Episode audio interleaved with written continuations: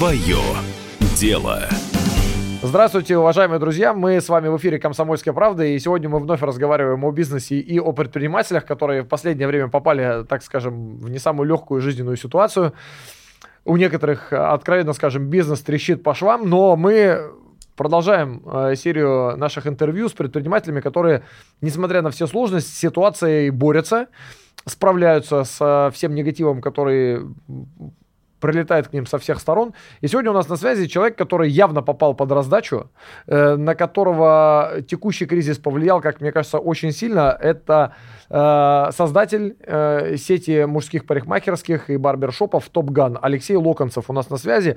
Алексей, добрый день. А, здравствуйте, здравствуйте. Рад видеть вас всех в хорошем настроении. Для наших слушателей также поясню. Слоган Топ Ган такой. Мы стрижем вас и бреем. То есть это чисто мужские парикмахерские, куда женщинам вообще вход закрыт. И вот Алексей как раз-таки создатель этой сети. На всякий случай подчеркну отдельно, что эта сеть а, работает по франшизе. Э, и сегодня мы к этому разговору вернемся. Алексей, скажите, пожалуйста, так вот, сколько э, салонов у вас было открыто до того момента, пока не стали происходить вот все известные события? Сколько у вас, какая 256, сеть у вас была? 256 открытых действующих салонов, ну не салонов, барбершопов. Ага. И это самая большая сеть в мире на сегодняшний день. 256 э, это на момент сейчас или на момент там месяц назад? А у нас пока ничего не поменялось. То есть Никто... месяц назад мы как были, а, мы сейчас все закрыты, и это же не считается, что они закрылись навсегда. Понятно, да. что мы после кризиса откроемся, угу. и количество Хорошо. не уменьшится. Хорошо, такой вопрос. Все-таки те предприниматели, которые с вами сотрудничают, то есть те предприниматели, которые приобрели у вас вашу франшизу, э, ведь они несут сейчас э, неизбежные постоянные так называемые расходы. Это там аренда, кто-то тащит за собой зарплату э, сотрудников или мастеров, которые у них работают. Вот на ваш взгляд, люди как бы справляются с этим? Э, тяжело вот именно в вашей сфере дается преодолеть этот кризис или нет? Значит, во всей сфере э, до кризиса было засилье мамкиных бизнесменов. Это люди, у которых бизнес приносит меньше 50 тысяч рублей. И таких было, ну, тысячи. Люди шли в бизнес, думая, что, ну, я купил по франшизе, все будет хорошо, ничего не делаю, вложил там каких-то 2 миллиона, и у меня хороший бизнес. И именно кризис раскрыл глаза на таких бизнесменов. Потому что он им сказал, ребят, не занимайтесь своей ерундой, не дымите воздух, не нужны вы на этом рынке. Просто уйдите с него и все. Лучше устройтесь на какую-то другую работу. Например, приведу мой пример в 2014 году. В 2014 году вырос евро в два раза, вы помните, и это тоже был кризис. И в тот момент я занимался свадебными платьями. Сейчас меня никто не знает, как свадеб... то, что я занимался свадебными платьями. Все знают, что я создатель Топ-Гана, потому что кризис тот раскрыл мне глаза. Я занимаюсь не тем я занимался сложным бизнесом, который в кризис умер. Соответственно, если твой бизнес умирает в кризис, а не переживает его, значит, это слабый бизнес, и его надо менять.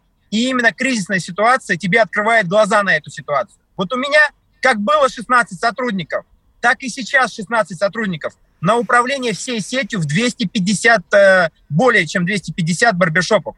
16 сотрудников, из них 4 это дизайнеры, 6 это бухгалтера и э, юристы, остальное там это, ну, всякие запускающие и все. Но у моих конкурентов, опять же, уйдем на рынок, да, у них только отдел продаж, это 9 человек, которые приносят 50 тысяч рублей, и они называют это бизнесом. Как рынок почистится сейчас? Вот после того, как закончится кризис, как вы считаете, какое количество в процентах конкурентов отвалится, кто перестанет работать? Вот было 10 у вас конкурентов, сколько останется после кризиса?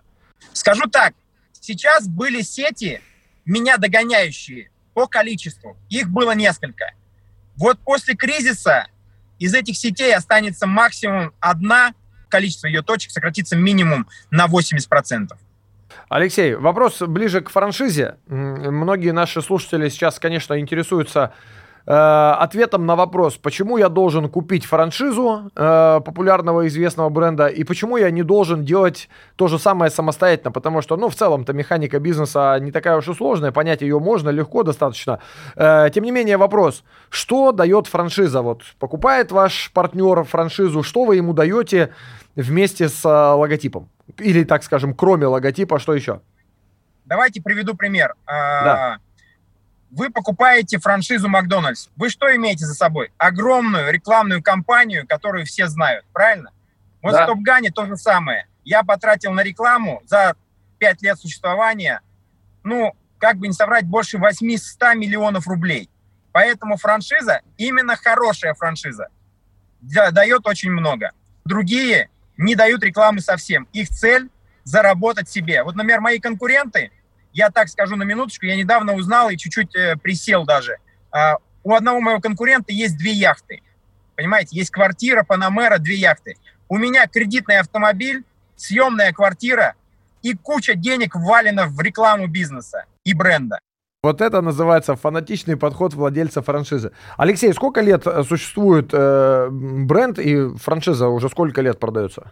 19 июля 2014 э, года был открыт первый Топ-Ган в Туле. Из разговоров с вашими коллегами, эм, ну, с теми, кто тоже занимается э, салонами красоты и так далее, я сейчас понимаю, что самая главная проблема для предпринимателей – это арендные ставки.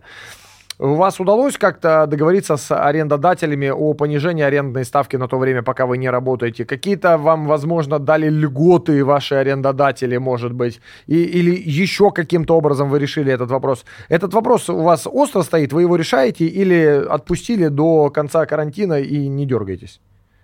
Значит, смотрите, э, все арендодатели э, знают, что сейчас происходит. Они не слепые и не глухие. Поэтому сейчас произойдет что? Арендодатель, который не договорится со своим арендосъемщиком, он потеряет этого съемщика и в итоге будет совсем скоро сдавать в два раза дешевле свое помещение. Потому что глупых арендодателей очень много, которые не хотят идти на компромисс. И они сейчас освободят свои помещения. И представляете, какой вброс будет помещений э, арендных, пустых, это же будет просто засилье рынка. А когда, сами понимаете, предложение превышает спрос, цена на предложение падает. Любой неадекватный арендодатель, в принципе, не смотрит в будущее дальше, даже на два шага. Он даже перед носом не видит, что происходит. Поэтому у меня таких проблем не возникло, и у всей моей сети не возникнет. Почему? Потому что за бренд Top Gun держится, и бренд Top Gun до кризиса платил все вовремя всем и всегда. Поэтому потерять такого хорошего арендодателя ради чего? чтобы стоять э, о, без арендатора, ну, пожалуйста, сделайте так. Никто не рискует. Но самое страшное, что все мои, как вы сказали, э, коллеги мечтают о помощи от, от правительства. Поймите, э, я пережил уже несколько кризисов и всегда надеялся на себя. Потому что если нам что-то даст правительство, это хорошо, но очень маловероятно. Поэтому давайте надеяться на себя. И тот, кто надеется на себя, тот готов к любому исходу. Ну, то есть он уже готовился, он прорабатывал у себя в голове, как он будет здесь договариваться, как там не освободят, не сбросят вам аренду, если вы сами не будете этого добиваться со своим арендатором. И никто за вас разговоры вести не будет. Поэтому надейтесь только на себя. И тогда вы и есть предприниматель, который в тяжелых временах становится сильнее. Потому что предприниматель это тот человек, который предпринимает действия для того, чтобы у него был успешный бизнес. Последний, наверное, вопрос, который я хотел бы задать, и этот вопрос мы задаем всем предпринимателям.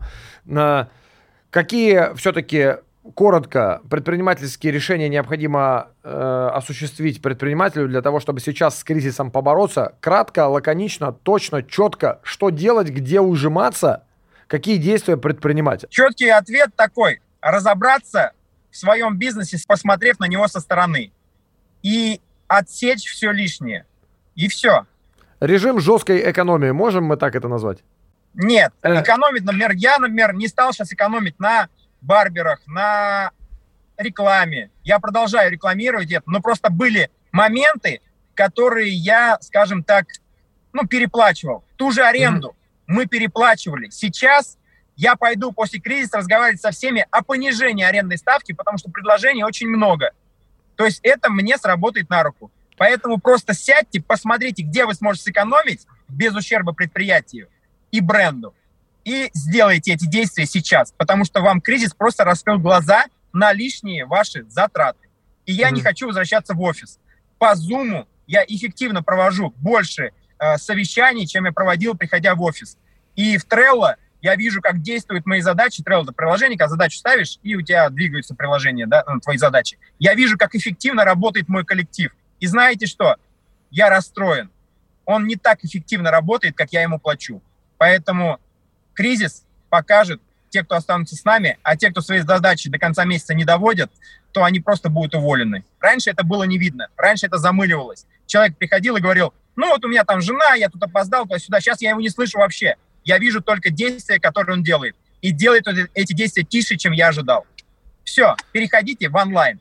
Это лучшее и не, не снимайте офисы. Мы от э, идеи жесткой экономии фактически перешли к идее жесткой оптимизации. Вот это было бы, наверное, правильно, да? Алексей, большое спасибо, что принял участие в нашем интервью. Приятно слышать человека, который не расстраивается по поводу бизнеса. Спасибо большое. Всем вам тоже. Здоровья. До свидания. Пока. Э, я нашим гостям и слушателям напомню, что у нас на связи, по нашей интерактивной связи, в режиме нашего интерактивного интервью, был создатель сети мужских парикмахерских и барбершопов Топган Алексей Локонцев. Это была программа «Свое дело» на радио «Комсомольская правда». Пока. Свое дело.